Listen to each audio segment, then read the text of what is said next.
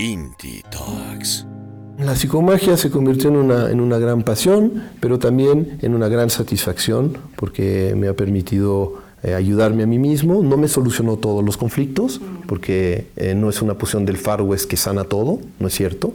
Eh, una persona que viene a solucionar todo con la psicomagia y que le den acto de psicomagia es que detrás de eso hay una pereza y un miedo a mirarse a sí mismo, porque el trabajo de conciencia y el trabajo terapéutico es fundamental. Todo ser humano tiene que tener un testigo, todo ser humano eh, necesita una persona que lo ayude a despertar ese testigo interno que el terapeuta se lo presta durante un tiempo, es decir, que le hace el testigo y le hace ver los lugares oscuros que no puede ver, porque el, intelecto es muy, muy hábil para escaparse, es muy hábil para encontrar formas de no enfrentar y no confrontar lo que le corresponde confrontar para crecer, porque cree que traiciona, que desobedece a su clan, que desobedece a su educación se hace de otra manera, se encuentra otros eh, horizontes, formas nuevas.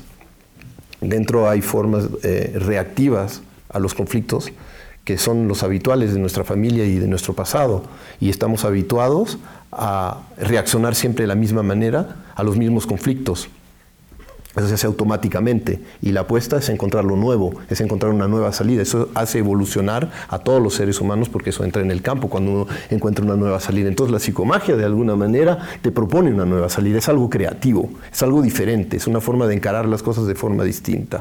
Para hablar de la metagenealogía, eh, para mí es importante eh, hablar de, de la conciencia.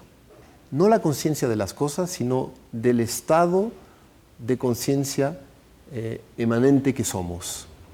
Eh, venimos de culturas cartesianas donde yo y la conciencia somos dos situaciones, eh, pero hoy con los paradigmas de la física cuántica ya podemos pensarnos desde, desde otro lugar y de, y de otra manera. partícula y onda son una sola situación, materia y espíritu son una sola situación. En este mismo instante somos por lo menos dos situaciones al mismo tiempo. Entonces eso es muy importante para entender la, metagenealogía. Meta es no por más allá de, como eh, metafísica, no más allá de la física, sino meta por meta, por propósito. Es decir, que esta conciencia unificada se hace aparecer como materia, se procesa, se procesa, se transforma, se transforma, se transforma, vive un proceso de transformación y desaparece en ella misma, dentro de ella misma. Entonces eso es meta es el estudio del proceso transformativo del ser humano. Ahora, la genealogía viene ahí. Es decir, que nosotros aparecemos, emanamos en esta conciencia que somos, en un proceso transformativo. Nunca somos los mismos. Siempre nos estamos transformando. No hay una sola partícula que se repite. Nada se imita, nada es igual.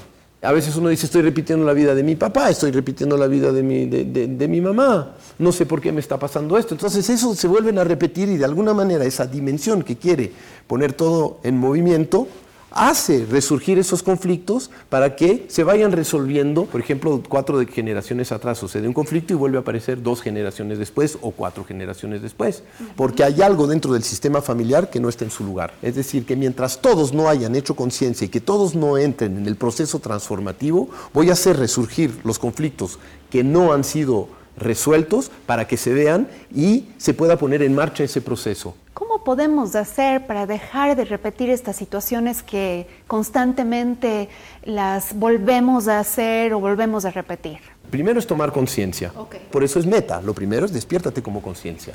Entonces te despiertas como conciencia y empiezas a ver las respuestas, empiezas a dar cuenta cómo estás repitiendo tú, cómo también las respuestas a conflictos que se hacen en ti son las mismas respuestas a conflictos que se han dado antes. Entonces dices, ¿cómo voy a ser creativo? En lugar de, no sé, como cuatro generaciones, eh, cuando las mujeres se enojan, rompen botellas en la mesa, tú eres la que viene y dices así, dices, no, no voy a hacer eso. Entonces te pones a bailar con la botella, le haces un masaje a tu marido o te la pones de... No sé, encuentras una, una otra respuesta y no reaccionas de la misma manera. Entonces, si tú no te has despertado como conciencia, difícilmente vas a poder hacer tu, tu, tu, tu proceso evolutivo. Pero también hay otra, existe la psicomagia.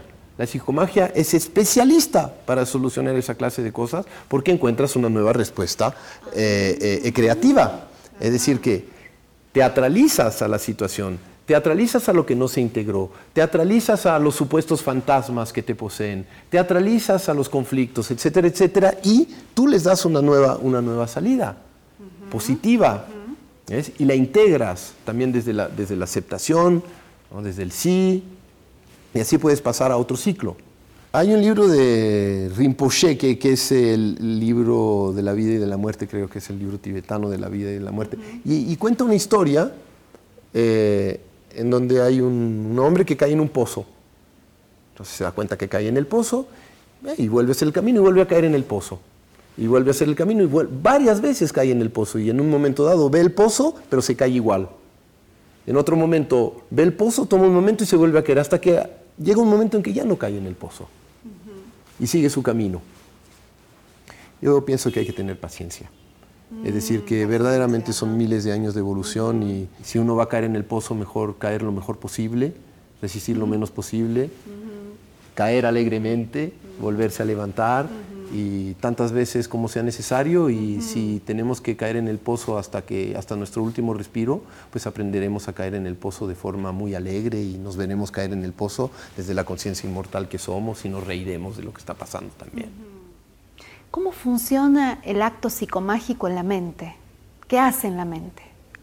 Yo estoy estudiando con eh, neurocientíficos y no te puedo dar la explicación ahora, pero, pero ya hay una explicación. Y la, la, psicomagia actúa a nivel de nuestras conexiones. Es como actúa la ayahuasca. Eh, es decir, crea nuevas conexiones. Y a través del proceso de imágenes, eh, el cerebro se conecta de otra manera y procesa sus contenidos psicológicos. Entonces la psicomagia actúa así, es decir, no necesitas ingerir eh, ninguna, ninguna planta ni nada, sino que vives una especie de proceso en donde eh, el psiquismo se abre y sus contenidos toman forma a través de, los símbolos y de la metáfora.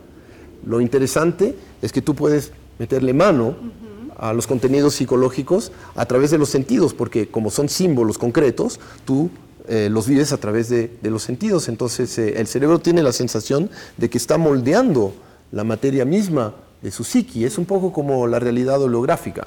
Es decir, que a través del oleograma es también como mm, crear un síntoma. Tú creas el síntoma y a través del síntoma tocas la causa. Entonces, como en ese momento particular la mente eh, pierde la noción de interior y exterior, el acto psicomágico está pasando adentro como un sueño. El cerebro acepta la metáfora como una realidad. En el sueño es así, una margarita es tu abuela, un eh, picaflor es tu hermano, eh, un, árbol es, eh, un árbol negro es el miedo. Son metáforas. Por ejemplo, haces un proceso y entierras algo de una cierta manera y plantas una planta y le dices muchas gracias, el cerebro comprende que esa situación se terminó. Entonces se utiliza ese fenómeno a nuestro favor para autosanarnos. Es decir, que hacer la psicomagia es, es una gran higiene psicológica porque es como sacar las espinas, quitar las hojas muertas de tu terreno y dejar una, una tierra bastante limpia para que florezcan las nuevas situaciones. Yo pienso que todo el mundo debería hacer actos rituales y actos psicomágicos porque eso es como, como preparar a que lo nuevo aparezca. ¿Eh? Si te digo las raíces, tú de repente haces un acto, es como sacar una raíz y tú no sabes hasta dónde llega. Es posible que sean miles de años atrás que están enraizados en ese conflicto. Y si tú atinas y, como un buen acupuntor tocas el punto, sueltas todo el meridiano. La psicomagia y el análisis también después genealógico es, eh, es, una gran ayuda, es una gigantesca eh, herramienta. Yo pienso que es tan poderoso como la fórmula de, Einstein, E igual mc2. Es tan potente. Es decir, que, que sí tiene efectos muy fuertes. Pero hay que osar, porque en la psicomagia se propone confrontar todo. Es decir, confrontar lo que habita en ti. Si sucede, si, hay un impulso en ti, em, es que hay sufrimiento. El cerebro cuando, cuando, cuando lo hieren o ataca o huye mata, golpea, grita, las guerras, etc. Se defienden, se matan, se asesinan, hay todos esos impulsos que vienen en la infancia también, estamos llenos de, emociones reactivas. Y no es que están mal, son reacciones a heridas. Nos hacen creer que tenemos el mal porque nos enojamos y a los niños les dicen no te enojes hijito o no te enojes hijita o, o pórtate bien cuando tienen emociones fuertes, pero están reaccionando, nos enseñan a reprimir y en la psicomagia no. La psicomagia te enseña a ir a confrontar lo que te pasa, a, comprenderlo, a también a expresarlo, porque el inconsciente una vez que lanza una flecha, es decir que, ah, digamos que mi padre me abusa, porque puede ser intelectualmente, emocionalmente, o mi madre me abusa, y, yo mm, genero rabia y esa rabia la voy acumulando porque no me dejan expresarla, pero queda en alguna parte. Y después la expreso con mi jefe, la expreso con mis hijos, la expreso con mi pareja y sale y sale y sale. Porque en el fondo no está dirigida hacia donde quiere. Talks.